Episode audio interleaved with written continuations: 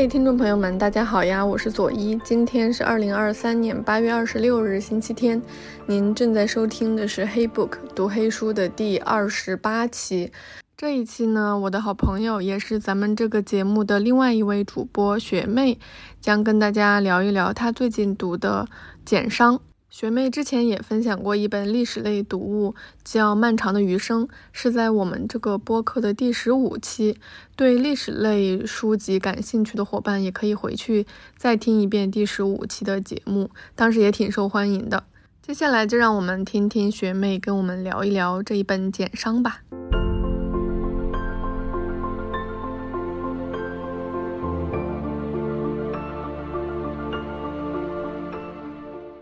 大家好，欢迎大家来到读黑书，我是雪妹儿。今天想跟大家分享的这本书是去年出版的青年历史学家李硕的著作《简商：殷周之变与华夏新生》。这本书在去年出版的时候其实非常火，不仅仅跟书的内容有关，其实呢也和作者的经历有些关系。这本书的作者李硕在这本书出版之际被确诊为得了不治之症。我曾经也试图在网上书店购买这本书，结果都只能缺货登记。但现在这本书呢，已经可以在微信读书上供大家阅读。而好消息也是，作者李硕他的手术成功，目前应该没有什么大碍。这本书，我们先来说一说它的书名。书的名字叫做《简商》。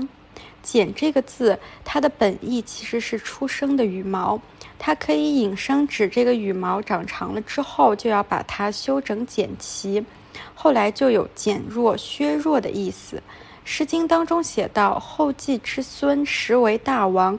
居其之阳，开始减商。”这里的“减商”其实就是削弱商朝、讨伐商朝的含义。而《简书》这本书的内容，则是作者认为人祭，这里的“祭”是祭祀的“祭”，人祭，也就是说杀人向鬼神献祭。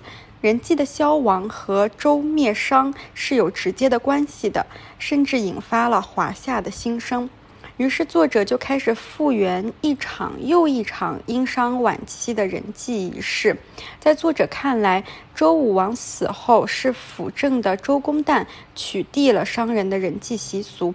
并且消除了关于人祭的文字记录和历史记忆，因此留下了三千年的记忆空白。就像我们现在想到商朝的历史的时候，好像很少能够想起，甚至知道商朝大规模的人祭现象。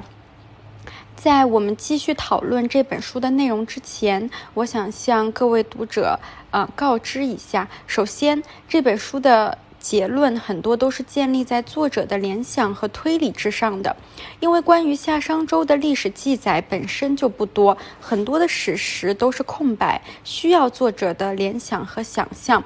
而作者得出结论的证据主要来自于两个类别，第一个就是物证，也就是说通过现在的考古发掘，比如说发现的祭祀坑、墓穴、甲骨卜辞等，来得知千年前的历史。第二类别的证据就是书证，也就是后世的历史记载，比如《诗经》《尚书》《史记》。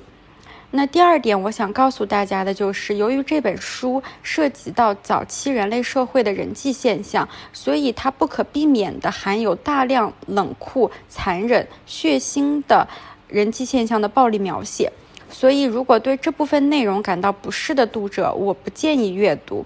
包括在我们这一期的播客当中，也不可避免的会有大量这部分血腥的描写，请大家谨慎收听。那么，在我们继续讨论这本书之前呢，我想先给大家读一段这本书刚刚开始的时候的一段节选，让大家感受一下这本书的风格是怎样的，以及大家是否有心理上的准备去阅读这本书，或者说是剩下的这期节目。那么下面就是这本书当中节选出来的内容，让我们按照时间顺序再现祭祀全过程，并通过分析诸多细节，复原祭祀场上曾经发生的一幕。后港祭祀圆坑编号 H 幺零，从深灰色的生土层中挖出，地表的坑口直径二点八米，向下稍有扩张，底部直径二点三米，全深二点八米，上面一半都是填土，三层尸骨都在下半截，分层清晰。可以说，从一开始，后港 H 幺零圆坑就是为了隆重的献祭仪式建造的。虽然我们已经无法完全解读它蕴藏的理念，坑壁平整光滑，坑底平坦坚硬，应该被修整夯打过。主祭者先在坑底铺一层很薄的小沙子和沙土，再垫一层二三十厘米的黄土，黄土中有被掩埋的碎片，是打碎了的几只陶制吹器和石器，如立、鬼、罐。然后开始杀人，第一轮杀了十九人，身手完整的只有两具，被砍掉小腿或脚的有五具，单独的人头骨十枚，上颚骨一块，右腿一条，能分辨出有青年男子和女子各三名，成年男子两名，儿童四名，婴儿两名，四名儿童皆尸体不全，缺下半段，小。一名从小腿以下被砍去，一名从大腿以下被砍去，一名只有头骨，一名被斜向拦腰砍断，只剩上半身和右侧骨盆。两名婴儿都只有头骨，单独的上颚骨属于一名三十岁左右的女子，牙齿很整齐。一名二十岁左右的青年男子侧身蜷曲，朝上的右胯部有六十枚海贝。海贝是商人用作钱币的货贝，可能是用线穿起来的一团，或是装在腰间的布袋里。此外，他的身下还有散落的海贝。尸体和头颅没有脸朝上的，或朝下，或侧方。这些迹象表明，杀祭先是在坑外进行，再把人头和残碎的尸体扔进了坑内。应该还有人在坑底负责调整。虽然未必堆放得十分整齐，但要保护尸体的脸部不能朝上。大部分死者的躯体并未被扔到坑里，所以坑内单独的人头比较多。至于留在上面的尸身作何用处，且看后面的细节。这就是这本书刚开始的时候对于其中的一个祭祀坑的描述过程。那么现在就让我们详细的来谈一谈《简伤》这本书的内容。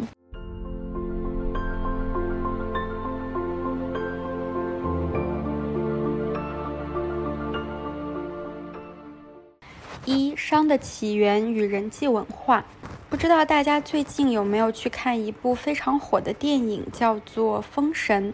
如果大家看了这部电影的话呢，回来再读这本书，你可能会不断的想起电影当中的一些台词，或者说一些片段。比如，我们来谈一谈商族的起源，在电影当中就出现过这段台词，叫做“天命玄鸟，降而生商”。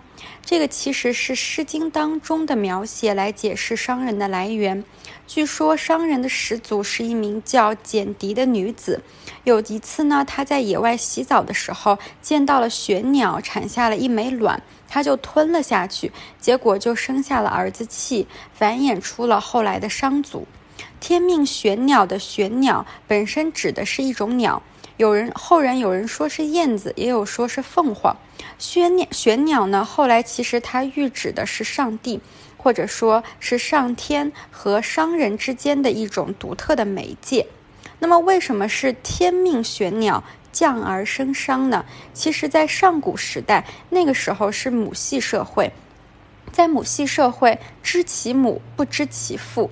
但是商人的历史却是父权社会，所以必须要对他们的祖先这名女子的未婚生育现象做出合理的解释，要为空白的父亲披上神的外衣，所以就有了这样的神话。其实不仅仅是商族，周族的史诗也是这样。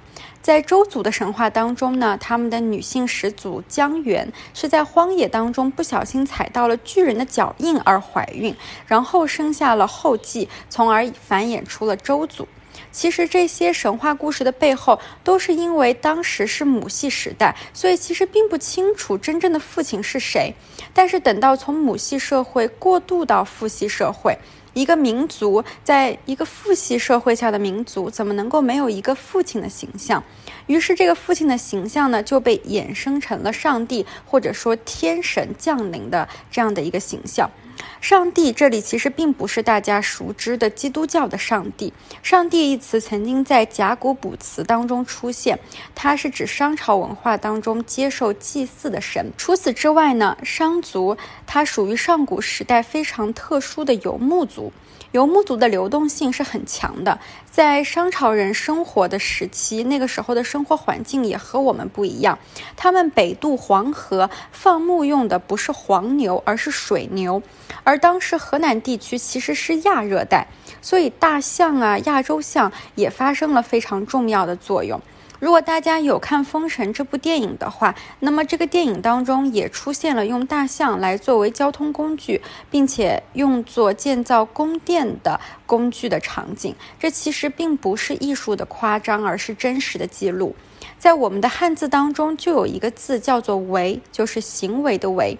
这个“为”字，它的甲骨文的字形就是一个人用手牵着大象的鼻子。说明在发明这个文字的时候，商人就已经驯化和，呃，使用大象了。那么这种驯养象的习惯一直延续，整个殷商在亡灵的祭祀坑当中不止一次出土过整具的象骨。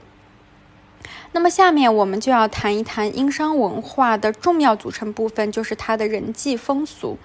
周武王去世之后，辅政的周公旦取缔了商人的人祭风俗，消除了人祭的文字记录乃至所有的历史记忆。所以，关于商朝的人祭现象，其实是通过考古挖掘而重现的。比如，在对郑州的遗迹考古挖掘当中，就发现了商人的宫殿。这个宫殿的侧面被考古工作人员发掘出了一条人工的壕沟，壕沟内堆积着近百颗人头盖骨。这个人头盖骨就是商人当时制作使用的一种生活用具。那么，商人为什么会有这样的人祭宗教？在作者看来，商人的人祭宗教首先和他们的复杂来源有关系。商人灭亡了夏朝之后。当时的商人是有多个文化的人群融合在一起的一个新的王朝商族，所以他们需要构建一种可以维系自我认同的宗教文化，而用人献祭就是最明晰、最便捷的方式。首先，它可以区分执行献祭的我们，也就是商族人，和用来献祭的非商族人，也就是野蛮的异族人。通过这个行为，商族人就可以获得独一无二的优越感。他们用野蛮的异族来敬献诸神和先祖，以祈求天界的福佑，从而获得君临大地的权柄。除此之外呢，在商人的眼中，世界是冷酷的，充满了暴力、杀戮、掠夺和不安全感。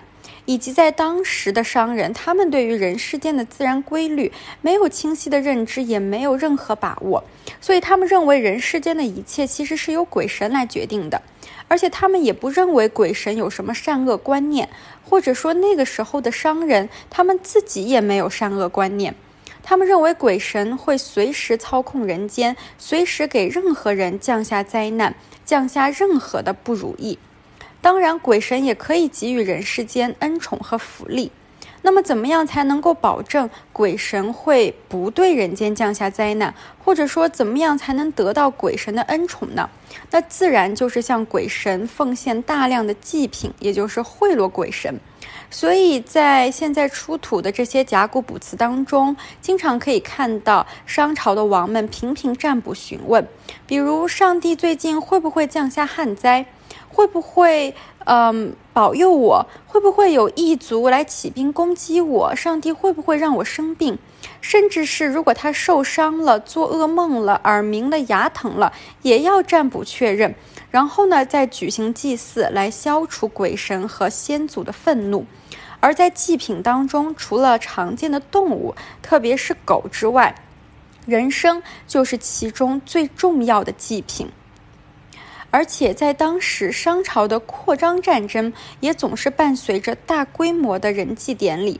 每次扩张战争的异族俘虏就就可以作为祭祀的奴隶、人祭的来源。在商王们看来，舍弃一点现实的物质利益，但也要取悦诸神，这样才能够维护商的精神。而这里值得一提的就是，考古发掘商朝之前的王朝夏朝二里头，其实并没有太多的人祭现象。人祭其实是在商朝才走向了鼎盛。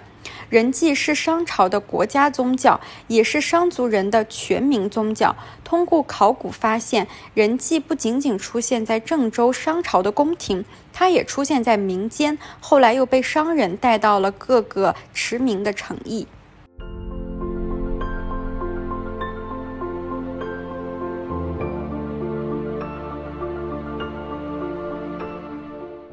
二人祭砍出肩周炎的王后妇好，在商人的人祭宗教当中，王室成为了人祭活动最大的主办者，这也代表了王权和神权的高度融合。比如考古挖掘的妇好墓的主人妇好，她作为武丁的王后，一项重要的职责就是负责当时的人祭仪式。从甲骨卜辞当中可以知道，武丁至少有三位夫人。而妇好作为武丁的第一位夫人，是武丁非常得力的助手。她会发动战争，参与王朝礼仪活动，也会给列祖列列先献祭。在武丁的卜辞当中，就经常出现妇好受命主持祭天、祭先祖、祭神等各类祭典的记载。所以，通过这个，我们可以看出，在当时商朝贵族妇女，她的地位相对来说是不低的。商朝贵族女性的墓穴当中也经常发现武器和饮酒的工具，说明商朝的贵族女性爱喝酒，并且参加战争。当然，这样的女性地位仅及于贵族女性，而非全部情况。妇好还曾经主持伐祭，就是用武器砍下人生的头，这里的生就是牲畜的牲，用他们的头颅来向神灵献祭。这也是人祭当中最为常见的杀人生的方法。在富豪墓当中呢，就曾经出土了刻有富豪铭文的两把大筒钺，也就是两把大斧头。这个斧头非常的重，重达九公斤。虽然妇好会上阵杀敌，但是这个九公斤的大斧头似乎不太符合上阵杀敌，不适合实战。可是这个斧头已经缺了一角，有非常明显的使用痕迹。于是学者们就猜测，这两把大斧头其实是用来砍杀献祭人生的。而可以佐证这个猜想的就是甲骨卜辞。武丁曾经占卜问妇好，我的夫人，她的肩反有疾，也就是说她的肩有肩周炎，啊，肩部有疾病。这个肩周炎什么时候能好？因此，我们可以认为，这大概是由于妇好承担了人祭，准确说伐祭这一职责，长时间的挥舞大斧头砍杀人过度而引发的职业病。而在妇好去世之后，非常有趣的一点就是，她并没有和她的丈夫武丁王合葬，而是在他自己的家族墓地里建造了坟墓。那这一点可能和后世的出嫁从夫的观点极不符合。王后自然要和王合葬，妻子也要和丈夫合葬，怎么能够葬在妻子自己的家族墓地当中？而这可能也和商朝当时的文化风俗有关，因为妇好不仅仅是武丁的妻子，她也是武丁扩张战争中的一个得力的助手。曾经最著名的，也是征召人数最多、规模最大的一次战争，一共集结了一万三千人，而其中的一万人呢，应当是由武丁王来集结的，而剩下的三千人，则是由妇好来集结的。所以，一个合理的猜想就是，妇好她不仅仅是武丁的夫人，她可能也是他原有这个部落或者族人当中的族长。所以在妇好去世之后，葬在自己的家族墓地当中也无可厚非。他和武丁的关系不仅仅是夫妻，也有点类似于王与一方诸侯的关系。而考古发掘出的妇好家族的宗庙是有非常多的祭祀坑的，应当是人们祭祀祭祀先祖的场地。在富豪死后，他的族人可能就在这里为他献祭。考古一共发掘出了十七座祭祀坑，除了一座埋了狗之外，其他的祭祀坑一般都埋了一到三人不等，一共二十七人。而在这样的人祭坑当中，有一类埋的则是儿童。这些儿童多为俯身，多佩戴简单的玉饰、胸饰、小骨珠、绿松石这样的饰物，也没有明显捆绑和挣扎的痕迹，应当是他们生前被处死之后再放到坑中的。富豪和其他的一些呃商朝贵族女性，她们都属于高级贵族，可能生前都喜欢小孩儿，所以后人给他们祭祀的时候，会祭祀一些打扮的漂漂亮亮的儿童。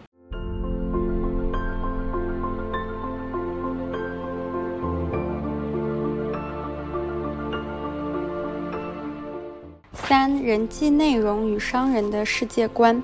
人际现象是殷商文化的重要组成部分，它不仅流行于往事，更流行于民间。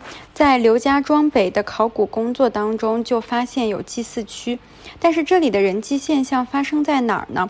它发生在道路上，所以有学者就认为这可能是一种路祭，也就是说向道路之神献祭，而这样的杀祭仪式具有非常强的表演性。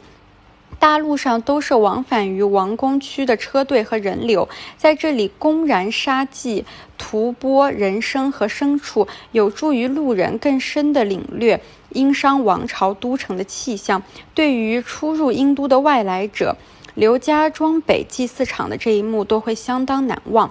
而在英都王宫区向东数百米的河对岸，就是大司空村。考古队又发现了一座规格较高的殷商聚落，在这里一共发现了十四座建筑和八十六具童身。那个年代的孩子并不会像现在这样享有关爱，祭祀儿童是非常常见的情形。比如说，如果有人要建造房屋。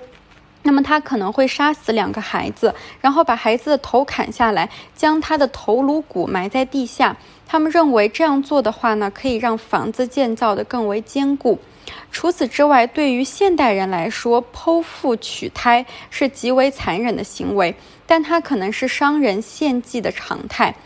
各商代遗址都发现了，在大量的人身尸骨当中，青年女性占有一定比例。那其中肯定难免会有部分孕妇，但是从来没有发现过胎儿的遗骨，所以很可能是在杀祭的时候就把孕妇的肚子剖开，剖腹取出了。作为对比，正常的上古坟墓当中是常常可以看到死于难产或者是腹中有胎儿的女性尸骨的。在这个刘家庄北的这个聚落当中，还发现了一个贵族墓葬。在这个墓葬当中，不仅使用了六人殉葬，在他的棺木右侧还有还发现了一名少女，少女的头被砍下来了，然后在人头的位置放了一件这个青铜器，青铜器当中装着她的头颅。随葬的还有被切成大块的猪肉、牛肉和羊肉，以及一只煮在铜鼎当中的鸡。这个头颅颜色灰暗，但是断茬整齐，说明人头已经被煮熟了。这也证实了殷商确实有蒸熟人头的做法。在大司空村还发现了一种斩杀人参和牛羊的献祭方式，就叫做卯。卯这个字就是我们经常说的点卯，或者说卯日星君的卯。这个字最早也见于甲骨文。大家现在看这个字卯，其实也是分成两半的。有文字学者就认为卯字指的就是把人啊或者是牲畜对半剖开悬挂，而大司空村可能就存在卯祭祀的遗址。大司空村的发掘报告还给我们展示了商代人人祭的血腥屠剥。人参固然是献祭者给诸神和自己加工食物的过程，但是献祭者似乎也很观赏人生被剁去肢体之后的挣扎、绝望和抗争。祭祀成了一种公共的仪式和典礼。从这种血腥展示当中获得满足感，应当不仅仅只有使用刀斧的操作者，还有大司空村从贵族到平民的广大看客。在英都存世的二百多年间，商人族裔的人祭人殉坑越来越多。对商人来说，在聚会典礼上杀戮异族，不仅仅是给诸神奉献祭礼，也是让围观者获得精神刺激和满足的盛宴。比如，多处人祭坑都留有蓄意虐杀的迹象，尤其是当人生数量不足的时候，献祭者还会尽量延缓人生的死亡，任凭被剁去肢体的人生尽力的。挣扎、哀嚎、咒骂，这种心态就跟观看古罗马的，呃，决斗士表演有相似之处。我记得前几天我在公交车上还在读简商，然后我从车上下来的时候，看见一个奶奶从雨里骑着电瓶车穿过，我的第一反应竟然是切碎的人骨。我就想，在数千年前，它可能是血腥祭祀弯曲埋入地下的断肢，也可能是被放置在青铜器上的头颅，或者它是人祭时在一旁欣赏百无聊赖的村民。当然，如果运气好的话，他就是那个吃人者。所以说到这里，我们就不得不提一下商人的世界观了。大家可能会觉得这样的人机现象是如此的残忍和血腥，在当时为什么可以把它当做一件平常的事情？在《尚书盘庚》当中就记载了盘庚为了迁都发表的讲话，而这个讲话似乎可以让我们明白商人的道德观。在盘庚的讲话当中，频频出现了“德”，也就是道德的“德”、品德的“德”这个字。好像商人在当时已经有了一整套的道德观念。那么，如果他们有道德观念的话，又怎么能够做出如此残忍的行为呢？但其实，商人的这个“德”和后世的“德”的意思是不一样的。当时的商人并没有善恶观念，而“德”并不是客观的行为规范。在商人的世界里，“德”是给好处的意思。王的德就是给臣民好处。它的反义词就是惩戒，也就是罪与罚。所以，一直到周公在西周初期才发展出了敬德的观念，德才被逐渐当做一种通行的价值观。所以在那样的一个时代里，文旦文明初兴，商人无德，因为德还尚未运。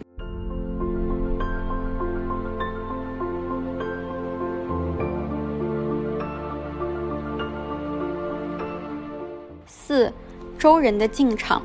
说完了商周的人际文化，我们再谈一谈周人的崛起。周人的始祖姜源，姜源的姓是姓姜，他的本意其实是女性的羌人，所以这就意味着姜源其实是羌人，而周族是从羌人当中繁衍出来的。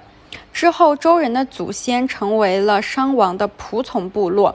商王让他们定居到中原，充当商朝的附庸和马前卒。史书记载，周人的祖先胆父至少有三个儿子：泰伯、中庸和季历。胆父就想把族长之位传给最小的儿子季历，所以两个哥哥呢就高风亮节，离开了周族，去南方的蛮族之中生活。后来，他们的后裔建立了吴国。可是这个叙述其实有很大的争议。这两个哥哥真的会这么高风亮节吗？兄弟决裂的原因究竟是什么？那么根据考究，其实当时的商朝的君主吴以王恩准周族迁居到周原，自然是附有条件的，那就是他们立足安居之后，周族人需要承担相应的义务，就是替商朝捕猎人生，以供商王献祭。甲骨文当中用于献祭的异族人，这个羌人其实是周人的同宗、近邻和联姻盟友，所以为商朝捕猎羌人并不符合周人的传统伦理。这可能就是两个哥哥和父亲决裂的原因。他们希望躲开这件可怕的事情，而小弟弟姬利则和父亲站在了一起。毕竟，只有依附强大的商朝，周族才有发展的机会。或者说父亲和小弟弟见识了。呃，商朝的发达的战争和统治技术之后，他们大受震撼，已经没有办法再满足之前的蛮荒深山中的生活。姬利死了之后呢，他的孩子周昌就是非常有名的周文王继位。他继位的时候还不到十岁，自然会有老练的家族成员辅政。这个小邦又经历了四十余年沉寂的时光，直到周昌晚年发生的某些事变，才再次进入了庞大商朝的事业。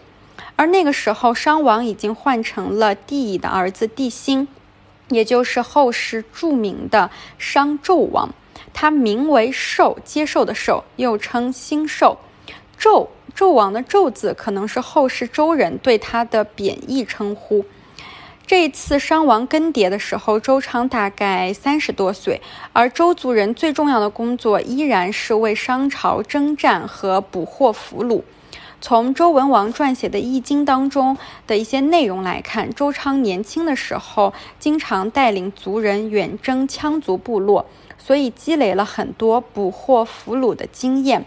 不过，随着儿子们渐渐长大，周昌就开始脱离战争厮杀，而他的长子伯邑考和他的次子周发，也就是后来的武王，更多的承担了军事工作。那么在这里呢，我们简单介绍一下文王的长子伯邑考。我们知道伯邑考后来死于殷都，在史书当中关于伯邑考的信息很少。但是如果大家看他的名字，会觉得很奇怪。文王的儿子基本上都是单字名，也就是说只有。一个字，比如说武王叫发，周公叫旦，但是他的长子伯邑考却有三个字，这是为什么呢？其实这背后有很多隐情。他原名应当叫做邑，就是伯邑考中间的这个邑，伯代表他是嫡长子。这个是周人的家族排行用语，伯仲叔季。而考的意思是父亲，可是伯邑考并没有后嗣，所以呢，这应当是后世的周王室在祭祀的时候对他的尊称。从这个不同寻常的称呼，我们可以看出，他本来应该是周昌的继承人。但是他最终却死在了殷都，使二弟周发成为了周族继承人。伯邑考之死是商周关系的重要转折，让文王的减商决心从此不可动摇。当儿子们可以代替文王分担一些工作之后，文王周昌就开始研究占卜、祭祀、通灵等巫术。他对这方面非常有兴趣。最初的兴趣可能是来自于如何通过占卜的方式而能够更好的捕猎羌族。说到占卜，甲骨占卜的技术起源很早，早在四千多年前的龙山文化就已经出现了类似的技术。随着研究的深入，周昌开始进入危险的禁区。甲骨占卜的原理是观察骨头或者骨甲上烧烫出来的裂纹来解读其凶，它的深层原理却是通灵，也就是向特定的神灵询问神意。比如说，商王会向历代的先王或者说上帝提问，然后神的解答就会出现在骨头的裂纹上。而比商王地位低的人是没有权利请教高级神灵的，他只能请教低级的鬼神，比如自家的祖先或者土地神。而普通人也不能把占卜的内容刻在甲骨文是甲骨上。刻在甲骨上的文字可以传达给诸神，是人和神沟通的唯一渠道，所以除了王之外的人严禁采用。但是周昌还是想要学习这样一种占卜通神的技术，所以根据《史记》记载，他搜罗来了商朝境内各种各样的人才，经常忙到中午都顾不上出吃饭，礼贤下士，从而能更多的掌握这项技术。而考古呢，也对此有相应的呃佐证。考古的证据就是文王的宅院，也就是今天的陕西省岐山县凤雏村北侧，确实挖掘出了文王的大宅。在文王大宅当中，还发掘出了地窖。这个地窖可不是普通的地窖，不是用来存储普通的物资，而是用来占卜的。在这个地窖当中，甲骨一共发掘出了七万多片。而在残碎的甲骨当中，刻字的只有两百八十片。而在商朝的文化当中，甲骨一般呢可能是牛骨、牛肩骨或者是龟骨上面刻字、占卜刻字，而在文王的地窖当中，刻字甲骨都是小碎块，而且这个裂痕比蚊子腿还细，要带这个高倍的放大镜才能看清文字，一毫米。一片拇指大小的甲盖上竟然可以有二十多个字，所以周昌想要做的事情其实就是秘密学习商王的通神占卜之术。但很显然，在商朝这样的行为过于僭越，而周昌又萌发了减商造反的念头，更是大逆不道。一旦这个阴谋泄露，他不仅自己在劫难逃，整个周族都会陪他殉葬。所以周昌必须保密，因此他就有了这样的一个地窖。他躲在暗无天日的地窖当中，做各种占卜推演和刻字，故意把文字刻得很细微，因为这是文王最隐秘的事业。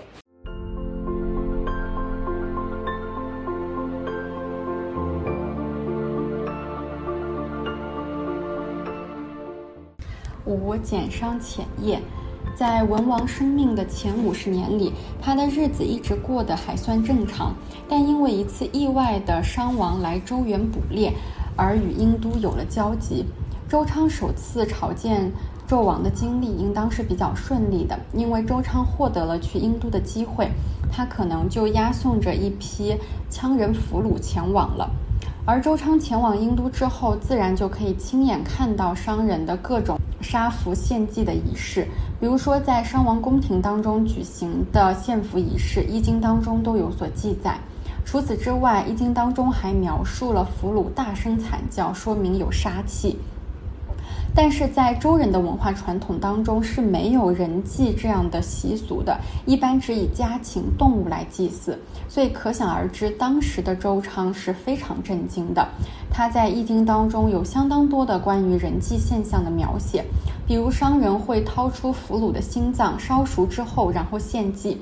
心脏是人体的供血中枢，古人对它非常重视，认为人的心智和魂魄的集中之地就是心脏，最适合敬献神灵。在玛雅文明和阿兹特克文明的人祭仪式当中，最重要的也是剖心献祭。史记当中也有记载，商纣王剖比干观其心。除此之外，从考古当中我们还会知道，当时的殷都酗酒风气极为盛。献祭的牲畜和人的肢体可能会被悬挂展示，这也就是后来酒池肉林传说的来源。但是这不必然是纣王的首创，只是只有纣王时期才能让周人有机会见识下来。到了殷都之后，周昌还学习到了另外一种占卜技术，就是六十四卦。和传统的甲骨占卜相比呢，六十四卦只需要用草棍来进行数字推演，就不需要牛骨、嗯龟甲这样的耗材。可惜周昌在殷都生活的日子并没有一帆风顺，他后来很有可能卷入了商朝的王公贵族的斗争当中。但是对于这样的一段历史，并没有太多的史料。周昌被囚禁的期间，通过《易经》记录下了大段所见所闻，而通过结合考古对于《易经》的重新解释，周昌可能在牢狱当中第一次尝到了人肉的味道。其中六三爻曰：“是腊肉欲毒，小令无救。”是说吃腊肉发生了食物中毒，有些小麻烦，但没有大灾难。看来吃东西的是周昌本人。在牢狱当中能吃到肉，似乎颇为奢侈。但九四爻则开始透露吃的是什么肉。是肝子得金狮，利坚贞吉。这里的子就是骨头上的肝肉，得金狮就是吃着吃着居然吃出了铜箭头，很可能说的就是被射死的人生的主要部位被烹饪献祭，而下酒而下脚料像肉皮啊、筋骨啊等等，则被送到监所充作犯人的食物，而且给犯人吃的都是干肉，也就是没有经过烹饪的肉。利坚征吉，就说这一爻适合用来占算艰辛的生活，结果是吉利。到六五爻，内容还是吃干肉，是干肉得黄金，黄金就是黄色的铜，应该是被杀者身上佩戴的某种小铜饰。这些恐怖的经历都被周昌隐晦地写入到了《易经》当中。而在周昌被囚禁的过程当中，他的儿子们可能也找到了探视的机会。周昌虽然沉迷于易经推演，但是并没有让他发现祸事的秘诀，最终还得靠他的臣僚和家人的努力。文王最年长的四个儿子分别是长子伯邑考、武王周发、周公旦、管叔周显。当他被捕的消息传回周原，伯邑考和两个弟弟应当会带着大量的礼物前往殷都营救父亲。也许是周人的这段经历过于惨痛。后世周人讳莫如深，缺乏记载，具体他们是如何打点门路营救父亲的。不过，商朝终结之后的一些事情，则暗示了周昌的儿子们是如何找到门路求见纣王。当时商朝的附庸小邦当中呢，有一个国家叫做苏国，可能在黄河北岸，也就是今天的河南省焦作市一带。周朝灭了商朝之后，武王就命令这个苏国的国君苏奋生继续担任周朝的司寇，主管王朝刑法。这一段的史书当中的记载似乎很难解释，因为苏国与周邦没有任何瓜葛，为什么会让苏国的国君来担任周朝的司寇？而进一步的信息则是著名的纣王宠妃苏妲己就来自于苏国。史记说，周王曾经讨伐苏国，所以苏国的国君被迫将公主妲己进献商周上纣，妲己就成了纣王的宠妃。这个被迫献女的说法，可能是为了突出纣王好战且好色的这个毒夫的形象，未必可靠。但妲己确实来自于苏国。这个家族己姓苏氏，苏奋生可能就是妲己的兄弟。那有一种可能就是伯邑考他到达殷都之后，先是和苏奋生的家族建立了联系，并通过苏妲己见到了纣王，最终使父亲获释。易经当中剥卦六五爻曾说：“冠于以宫人宠，无不利。”说的就是宫内的宦官冠于到牢狱来探访周昌，而这可能就是苏妲己受益的。在后世的演绎文学当中，苏妲己是可怕的狐狸精，一心想要害周昌，而真实的历史可能是苏妲己才是让周昌获释出狱的关键因素。而更多的证据，则是在周文王出狱之后，周人夺取天下之后，这段恩情可能对于周族非常重要，所以武王重用了苏妲己的家人，也就是我们刚刚提到的苏国的国君苏奋生，让他担任司寇，主管刑法。除此之外，周武王还指定了纣王的儿子武庚陆父继续在殷都担任商王，所以这个。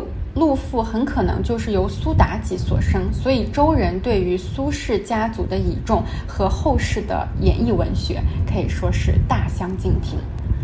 而周昌呢，也可能因为这次因祸得福，伯邑考受到了纣王的青睐，在殷都宫廷当中担任质子，并且给。周王驾驶马车，而在商英的这段时间，周昌还结识了姜尚，就是知名度最高的姜太公。姜太公其实是战国之后给他的称呼。姜氏族姓代表了广义的族群，只能说明他是羌人。而姜尚又叫吕尚，说明他是羌人当中的一个吕氏部族。同一个族姓之内可能会有不同的氏，而在当时氏才是称呼男人。比如周文王家族周就是他们的氏。武王周发后来娶了吕尚的女儿，这位周朝开国王后的名字叫做义姜。《左传》当中有记载，义姜武王后其太公女也。但是这个义字颇不寻常，因为这个义是伯邑考的义。他并非吕尚家族的天干日名，却和文王的长子周易或者说伯邑考同名，所以这应当不是巧合。易江的这个易字可能就是来自于伯邑考周易的易，也就是说周易才是易江的第一任丈夫。周易不幸早逝之后，易江才改嫁给了他的二弟武王周发。但是保留了首任丈夫的名字以作纪念，这也许不符合后世周人的礼法，但是在当时文王和武王一代还没有后世的礼法。周朝开国后，尊周易为考，考就是父亲的意思，可能也与此有关。而周昌在殷都最大的收获，就是在他囚禁期间，他可能从占卜一卦之术当中得到了神谕，那就是商朝的统治不会永远延续下去，周族很有可能取而代之。在书中，作者花了大量的篇幅来谈这个占卜算卦这件事情。如果大家感兴趣的话，可以把它作为一个入门读物。作者认为，一种被称为“易”的思维方式。嗯，是文王所探寻出来的，那就是世间的一切都不是永恒和持续不变的，它们都可以有另一种相反的存在形式，一切都可以颠倒重来一遍。否极泰来，否颠倒重来就是泰；损颠倒重来就是易。一切事件的发展过程都可以倒放一遍。按文王易经的颠倒成对原则，世间一切既有的事实都能用相反相反的方式再现一遍。商族曾经很弱小，但他们后来不是建立了强大的商朝？这个过程同样也是可逆的。现在强大的商朝也终将走向灭亡。但是限于当时的环境，文王必须刻意的使与减商有关的各种信息都变得隐晦，外人很难理解。所以呢，这也是为什么《易经》那么难懂的原因。《易经》并非是文王周昌专门编写的算命教材，更像是他自己的练习本，所以内容博杂，有大量的私人琐事。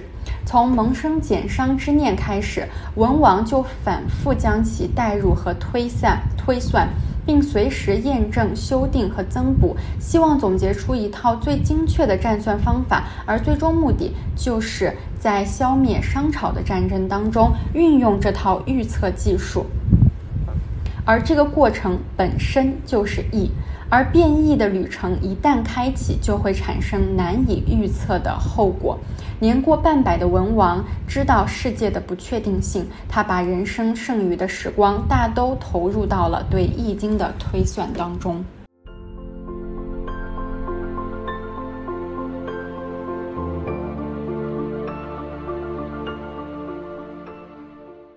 六，周氏的 PTSD 与人际的消亡。那么说到这儿，我们终于要说到商朝灭亡的真正原因是什么了。我们刚刚说了，人际在商朝已经持续了几百年的时间，所以如果仅仅是人际，不但不可能引起商人的反抗或者说暴乱，而且商人会继续支持纣王。而纣王时期的人际和之前有一处非常大的不同，也是纣王时期人际的特点，那就是他不仅仅会。杀祭异族，他也会用商人贵族来进行祭祀。在祭祀坑考古发掘当中，就发现了数十具贵族的尸体，其中还有大量的炭灰和烧过的骨头。此外，史书的记载也有写纣王杀戮王朝重臣，并且让人吃掉的行为。比如说剖比干，比干怀孕的妻子也难逃一死，腹中的胎儿还被拿出来让纣王检视。所以商纣王杀贵族，往往是杀全家。再比如杀伯邑考，根据考古和甲骨文展现的商人的宗教祭祀实践，伯邑考被烹杀和吃掉，在当时其实是完全正常的行为。根据商的祭祀传统，在向诸神献祭之后，参与献祭的人分食分吃祭品，也是分享诸神带来的福佑和荣光。而伯邑考作为周昌的长子，那么他的级别很高，也就是说，向神献祭的这个祭品等级非常高，所以吃了它一定能够博得诸神的福佑。当时周昌，包括他的儿子周发、周旦和周显在内，可能根本就没有办法对抗纣王的这个决定。为了周的生存，他们只能接受商人的宗教礼仪，看着自己的哥哥周昌的儿子被献祭，很可能他们还要表现的心悦诚服、感恩戴德，甚至他们还要参与其中。所以，综上，商纣末年，殷都贵族们已经置于了一种难以置信的恐怖当中。因为，即便在以鬼神血祭为常态的商文化当中，也很少有像纣王这样热衷于用显贵、用贵族来献祭的做法。所以这可能才是商朝失控和灭亡的直接原因。周人的威胁不值一提，这也是为什么在周人叛乱之后，大批商朝贵族倒戈，商朝轻易的迎来了自己的灭亡。而在周建立之后，周公大刀阔斧地废除了商朝血腥的祭祀传统，让人祭消失在了历史当中。这也可能和周文王一家的亲身经历有关。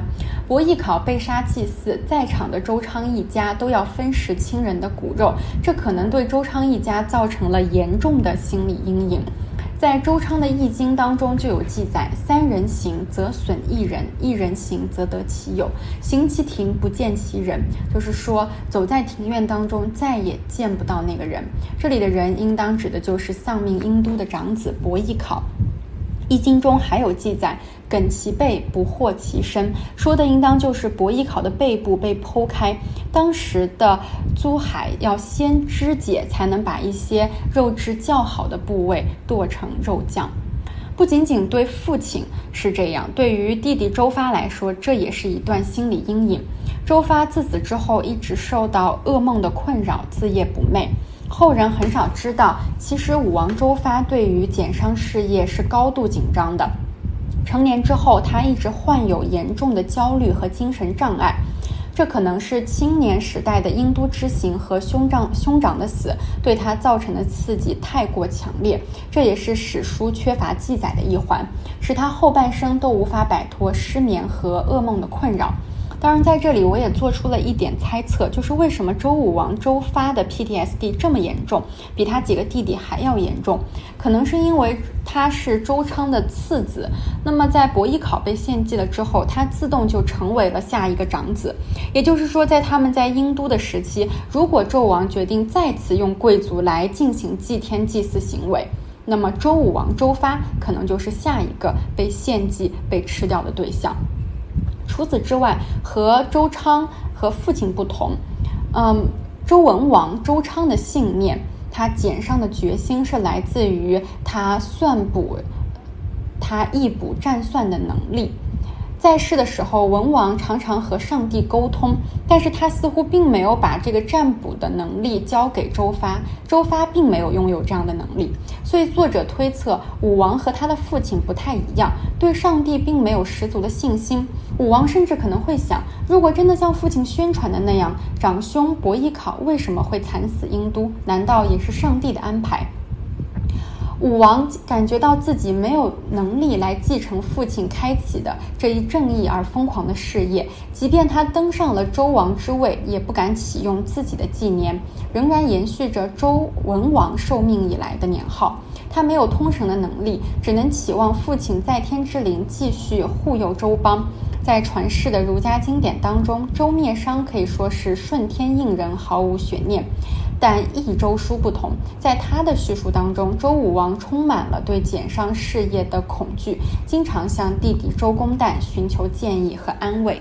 哥哥周发频频被噩梦缠绕，周公其实也没有什么办法，只能尝试用梦来缓解。这也就有了后来的周公解梦。为了使自己的解释圆满，周公还重新定义了德的概念。在周公这里，德已经不再是尚书盘庚里商人那种无原则的恩惠，而是所有人生活在世间的客观道德律，如孝悌、长幼、忠正、恭训、宽宏、温直等等。周文化和商文化非常不同，族群性格也差别很大。商人直率、冲动，思维灵活跳跃，有强者的自信和麻木；而周人则隐忍含蓄，对外界更加关注和警觉，总担心尚未出现的危机和忧患。这是他们作为西陲小邦的生存之道。而在阴谋减商的十余年里，这种个性更表现得无以复加。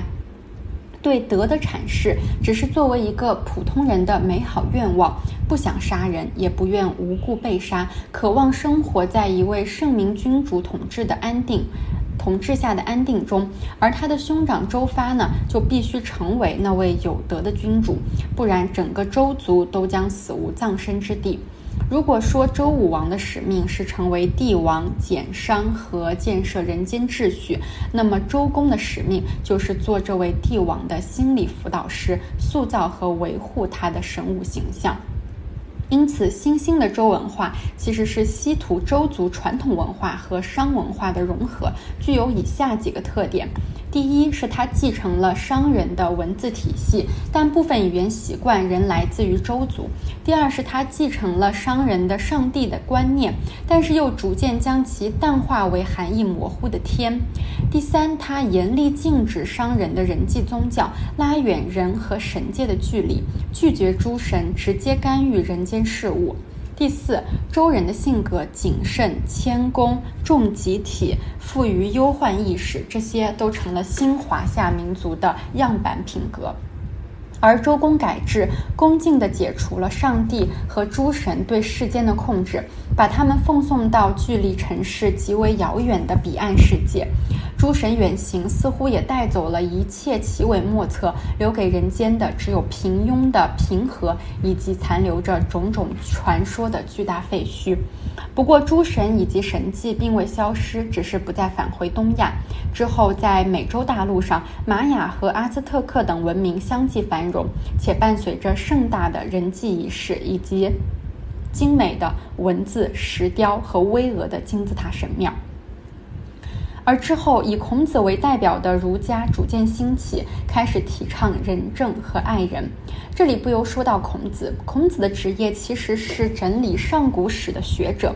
他本人虽然是鲁国人，但是他的先祖或者说籍贯其实是出自于宋国国君的家族，而宋国则是商人的后裔。但是在孔子整理上古历史的过程当中，他可能间接地了解到了商周之际的一些隐秘的往事，也就是被刻意销毁的商人人际传统，所以孔子才坚定地选择了周公礼乐而非血腥人际，并且表达出了对后者的强烈排斥。在孔子生活的春秋时期，当时还有制作陶人俑随葬和埋入祭祀坑的风俗。但是这个行为却遭到了孔子的诅咒。孔子说：“始作俑者，其无后乎？”后来孟子对此的解释就是，孔子讨厌这种模拟用人殉葬的行为。但是孔子可能真正担心的是，陶俑随葬可能会唤起人们对于人祭时代的记忆。总而言之，周公时代变革的最大结果就是神权退场，让中国文化过于早熟；而之后。战国时代变革的最大结果就是贵族退场，这让中国的政治过于早熟；而在其他诸人类文明当中，神权和贵族政治的退场大都发生在公元一千五百年之后，所谓的近现代时期。就像《简商》这本书所揭示的，商文明是复杂的，它有着残酷、奔放、奇幻和科技领袖等诸多层面，以及那那些我们已经无法认知的部分。早在三千年前，他们就已经被彻底忘却。那么，通过重新回顾这段历史，重新认识这段历史，以此为引，我觉得我们可以对人类如何记录历史再一次的进行思考。历史的书写从来都具有强烈的价值取向。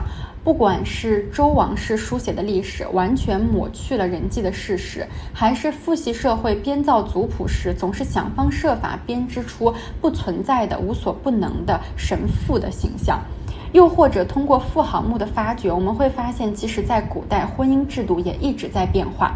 几千年前的女性曾经擅长饮酒、带兵出征，能主持祭祀，也能集结军队，而非之后在女界的束缚下稍有所为就会背上目击司臣的骂名。而一切都是从无开始，甚至像编程一样，如今已经牢牢嵌入人类大脑中的道德，在文明开始之初也并不存在。所以，读历史可以让我们重新思考那些理所当然背后的正当性。最后，人际在周公大刀阔斧的改革下，终于消失在了历史的正统当中。但是，民间的人际现象，比如用少女来向河伯祭祀，却一直存在于传说与蒙昧的乡野。吃人以另一种阴暗的方式隐匿在仁政与德治的外衣之下。诸神在华夏过早迎来了黄昏，神退场了，而人心的较量却方兴未艾。商人热烈奔放、奇幻的文明，同人迹一同淹没在了历史里。谨慎、谦恭、重集体的周人进场，而钝刀杀人的礼教才刚刚开始。今天的读黑书节目就到这里，谢谢您的收听。